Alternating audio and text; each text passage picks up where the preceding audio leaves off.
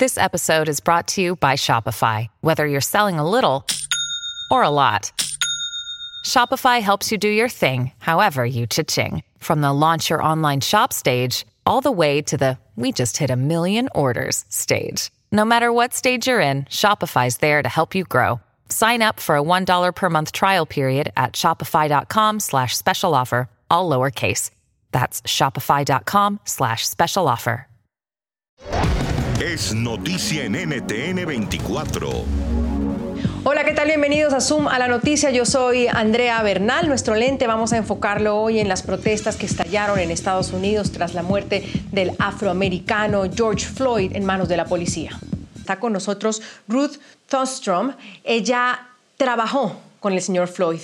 Trabajó con, eh, con, con, este hombre que hemos visto esos videos que nos han partido el alma, que han propiciado estas... Eh, protestas en Estados Unidos que ya vamos a analizar si están realmente salidas eh, totalmente de tono. Ya hay vandalismo, ya hay robos, pero Ruth conoció al señor Floyd. Ruth, ¿ustedes alguna vez tuvieron problemas con, eh, con, el señor Floyd? Eh, ¿Sabe si había tenido problemas con la autoridad, con la policía antes? ¿Se había estado en prisión? Nosotros nunca tuvimos problemas con él, pero sí nos enteramos de que él eh, tuvo un arresto en Houston, no sé si uno o dos, no estoy bien clara, y que él había decidido cambiar su vida y quería hacer, eh, eh, tener una nueva vida y por eso vino para acá, para Minnesota, Minneapolis. nosotros le rentamos una casa porque él quería traerse a una de sus hijas a vivir con él. Él vino para acá, para Minneapolis, porque quería hacer un cambio de su vida y dejar el pasado atrás. En el tiempo que estuvo trabajando con nosotros no eh, tuvo ningún arresto. Y no tenemos ninguna queja que decir de él en esos cuatro años. ¿Usted sabe si George sufría de alguna enfermedad? ¿Si tenía alguna enfermedad? No, para nada.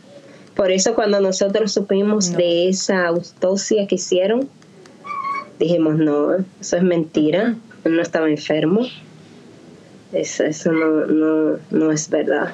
Pero sí supimos de la, de la que hicieron independiente y sí creemos en esa realmente.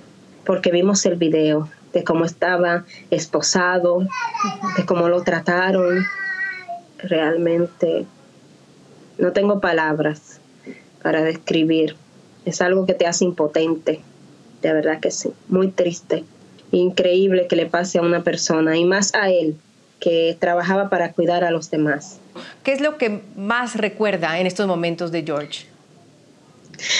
Siempre le encantaba comer. Siempre iba y pedía que un pollo dominicano, que unos nachos. Siempre llegaba con hambre a trabajar.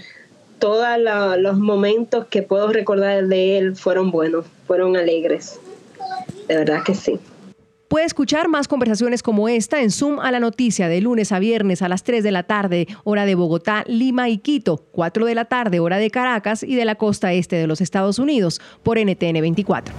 NTN 24, el canal internacional de noticias con información de interés para los hispanos en el mundo.